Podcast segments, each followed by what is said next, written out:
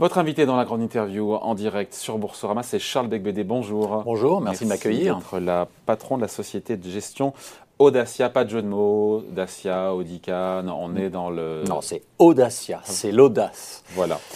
Après la bourse, quand même un petit. Je vais pas vous, vous ramener euh, au tout début, mais c'est intéressant parce que euh, vous avez introduit beaucoup de boîtes en bourse. Il y a eu euh, Self-Trade évidemment en bourse, l'électricité c'était Poweo, l'agroalimentaire avec Agrogénération, les navettes autonomes avec, avec Navia, là c'est Audacia qui est coté. je me suis dit, mais qu'est-ce qui fait courir Charles avec BD Qu'est-ce qui fait qu'il se lève tous les matins Mais, je, mais la bourse est, est, un moyen de lever des capitaux.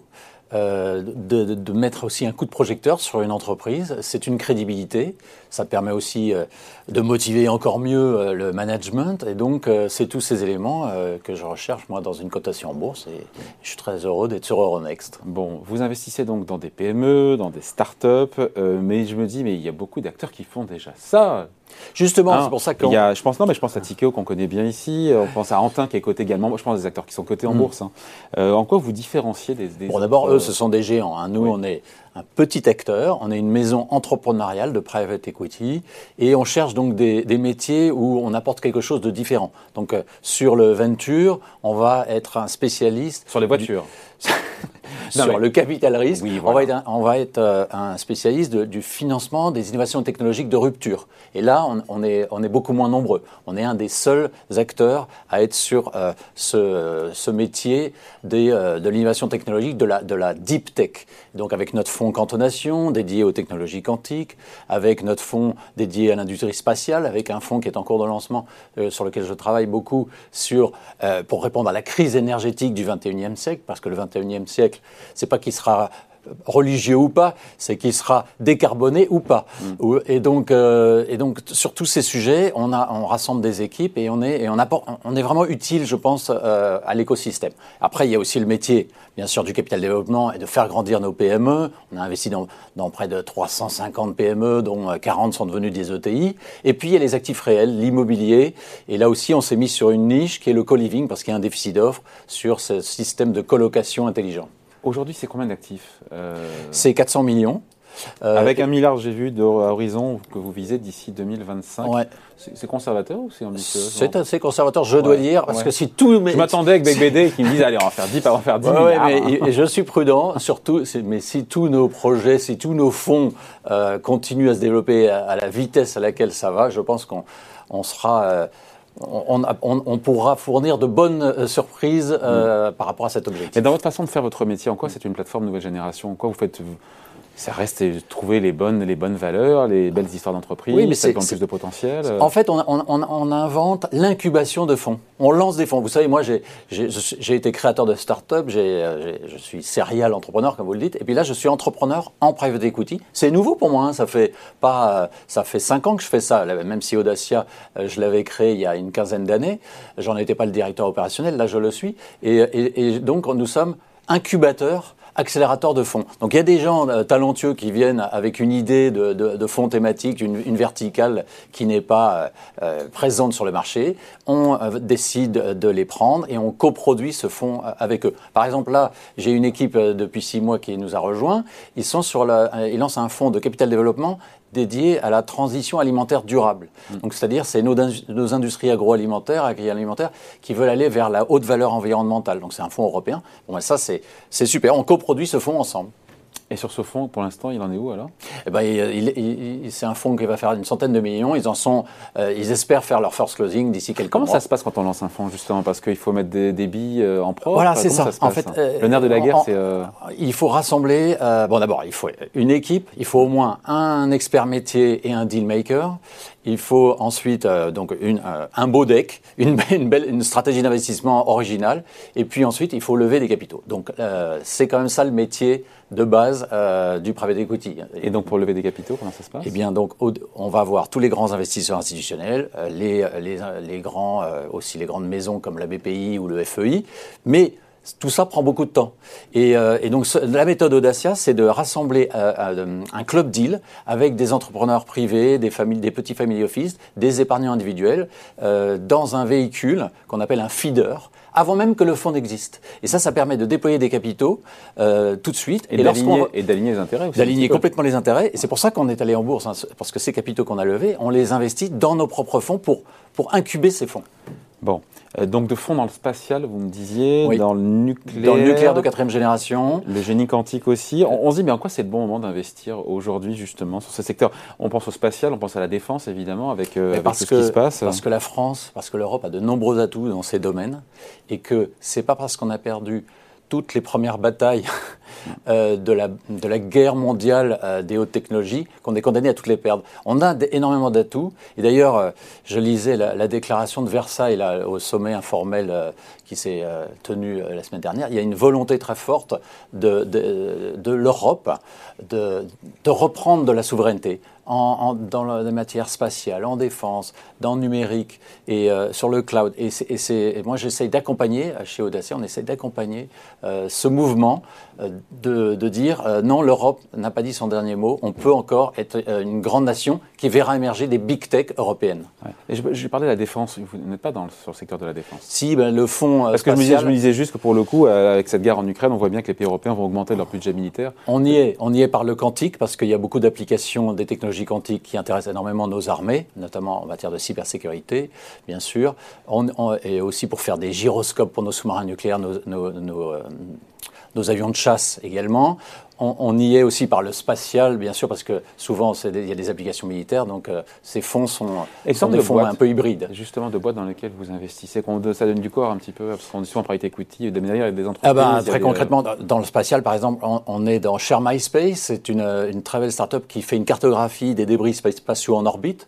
Il y a un vrai sujet là-dessus. Hein. Euh, oui, on est dans Pascal. Alors ça, c'est dans le domaine euh, quantique. C'est un ordinateur quantique français basé euh, sur des atomes qui sont gelés par des lasers et qui est, la technologie sans doute la plus prometteuse pour faire un ordinateur quantique et pour simuler des molécules, et ce qui intéressera évidemment énormément l'industrie pharmaceutique. Donc on est, on est déjà dans, dans une trentaine de start-up sur ces différents verticales. Avec l'objectif, c'est de rester combien de temps? C'est d'accompagner le management? Ben, c'est pas, juste un.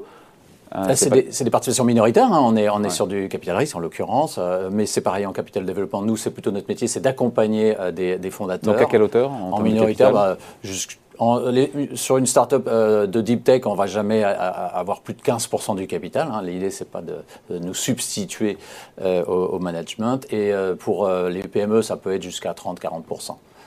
Bon, justement, on parlait du spatial enfin c'est dans l'actualité, mais quand la Russie affirme que les, sanctions euh, occidentales pourraient faire chuter l'ISS.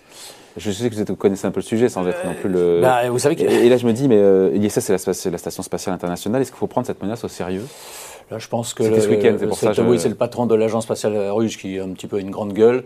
Euh, on, ne va pas aller jusque là, mais vous savez qu'il y a des Russes actuellement dans la station spatiale, donc l'ambiance doit être un peu curieuse. Mais c'est vrai que cette discontinuité dans les relations entre l'Occident et la Russie, et la Russie que nous connaissons a, des impacts importants. Euh, par exemple, Antonov, qui est cette société qui fait ces énormes avions qui sont utiles pour transporter des fuselages de fusées ou des, satellites pour les envoyer à Kourou, euh, bon, ben, est actuellement euh, dans le périmètre russe. on a un fournisseur aussi de, petits moteurs de fusées Yaznov qui est en Ukraine. Bon, ben, là, on ne peut plus compter sur eux. Il y a un certain nombre de, de discontinuités. Ben, Soyuz, par exemple, aussi, qui envoyé des, c'était une des, euh, une des fusées utilisées par euh, Ariane euh, et, à Kourou, bon ben ne peut plus décoller de Kourou. donc, mais c'est aussi une opportunité de reprendre complètement la main, de retrouver notre souveraineté au niveau national et européen, que, qui va porter des entreprises françaises pour aller plus loin. Et vos critères de sélection, comment ça se passe? Évidemment, c'est le management qui doit vous raconter une belle histoire, mais les, fondateurs, le management, notre critère principal toujours. Ensuite, la taille du marché. On va, on va essayer d'accompagner des entreprises qui veulent un peu conquérir le, le monde, des mm. moonshots, comme on dit. Ça, c'est le deuxième critère. Puis ensuite, après, la complémentarité euh, entre les, équipes, la capacité aussi de, à savoir recruter des équipes et à savoir lever des capitaux, très important. Mm. Mais ça, on peut les aider aussi, on peut leur apporter des personnalités qui rejoignent l'équipe. C'est ça que fait un j'allais dire un business angel, on est plus que ça, un fonds de, de capital risque, un fonds de venture. C'est aussi apporter des clients apporter euh, des partenaires, euh, internationaliser, emmener aux États-Unis. Donc nous, on organise très souvent des meet-up, aussi des, des, présentations de nos startups devant, euh, devant le monde entier. Donc c'est ça qu'apporte un fonds. Charles Beglédé, avec quel, quel tracking record, quel historique de performance vous avez aujourd'hui? C'est trop tôt? Il faut faire confiance à la marque BD ou est-ce que déjà... Bon, la marque BD, alors écoutez, c'est un peu gênant pour moi d'en parler. C'est vrai que, bon, à titre individuel, je, ça va. j'ai eu quelques beaux succès, j'ai aussi connu des échecs. C'est normal, hein, pas. C'est normal, et c'est sain. Ça va ensemble. Hein, et ça, va ensemble. ceux qui vous, dites, qui vous disent qu'ils n'ont que des succès, je pense qu'il y a un problème. Hum. Euh, après, bah, sur cantonation, par exemple, on a déjà plus de deux fois l'argent euh, déployé, donc c'est un bon signe pour un fonds qui n'en est même pas encore à son final closing. Donc les perspectives sont tout à fait euh, intéressantes. Bon, en France, on a, je crois, 25 licornes. L'objectif a été atteint avec un petit peu, avec un petit peu d'avance. rien à redire là-dessus. J'ai pu, j'avais un expert qui disait ouais, mais globalement, ce ne sont pas des start, des, des startups ou des licornes, pardon, des licornes euh, industrielles. C'est ça, c'est pas des, de la deep tech. Je crois qu'il y, y, en a qu'une, c'est euh, Exotech, euh, sur les 25. Et Insect aussi. oui, et, en effet, Insect, et puis il y avait aussi Sigfox, mais qui malheureusement n'est plus. Donc, c'est, mais c'est donc le, défi, je crois, pour les années qui viennent, c'est faire en sorte, bien sûr, de continuer à avoir ces licornes, mais qui est que la proportion de, de licornes de deep tech augmente, parce que c'est quand même elles qui vont créer euh, des emplois durables euh, en France, qui vont nous permettre de retrouver aussi un niveau euh, significatif de notre production industrielle, qui, n'a fait que baisser depuis 20 ans la deep tech, qui... on la deep tech juste pour le commun des mortels. Comment on explique ça simplement ben, La deep tech, c'est justement, c'est, vous savez, la tech, ce qu'on appelle la tech, en fait, c'est du digital, c'est-à-dire c'est du numérique. C'est très bien, hein, je ne critique pas du tout, mais ce n'est que la partie émergée de l'iceberg de la technologie.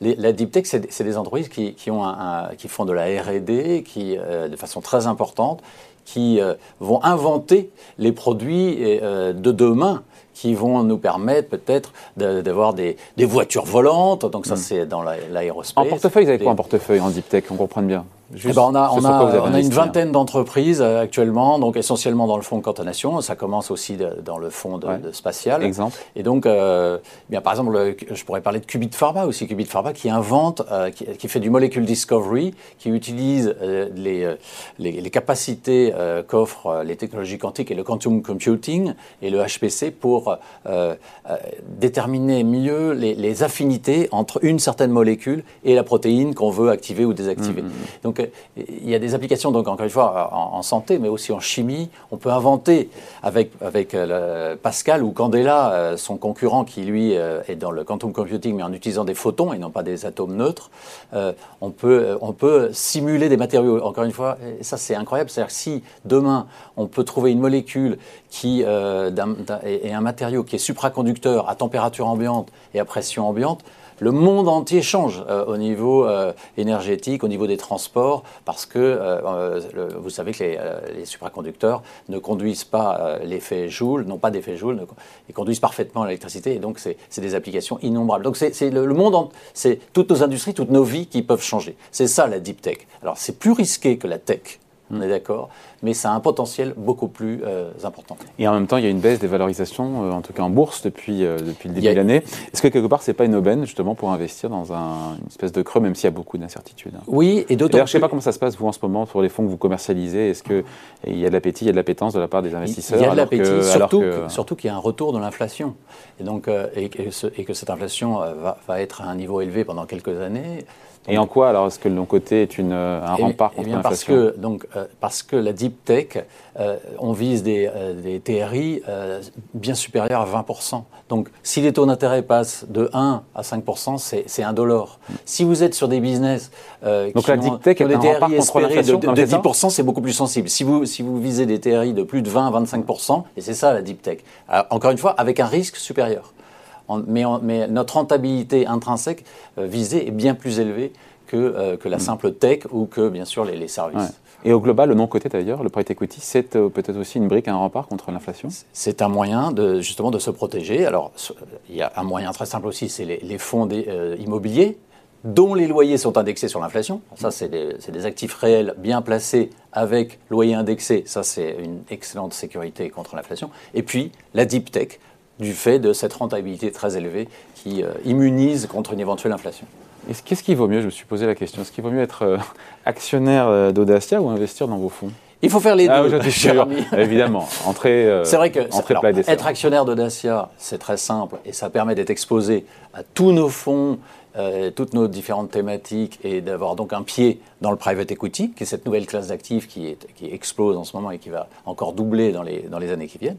Et puis, si on, euh, si on veut aller sur une thématique très particulière, par exemple dans les technologies quantiques ou dans l'industrie spatiale, là, il y a des véhicules privés c'est pas pour euh, l'épargnant individuel de base, parce que euh, ce sont des fonds professionnels, donc dont l'investissement minimum est de 100 000 euros.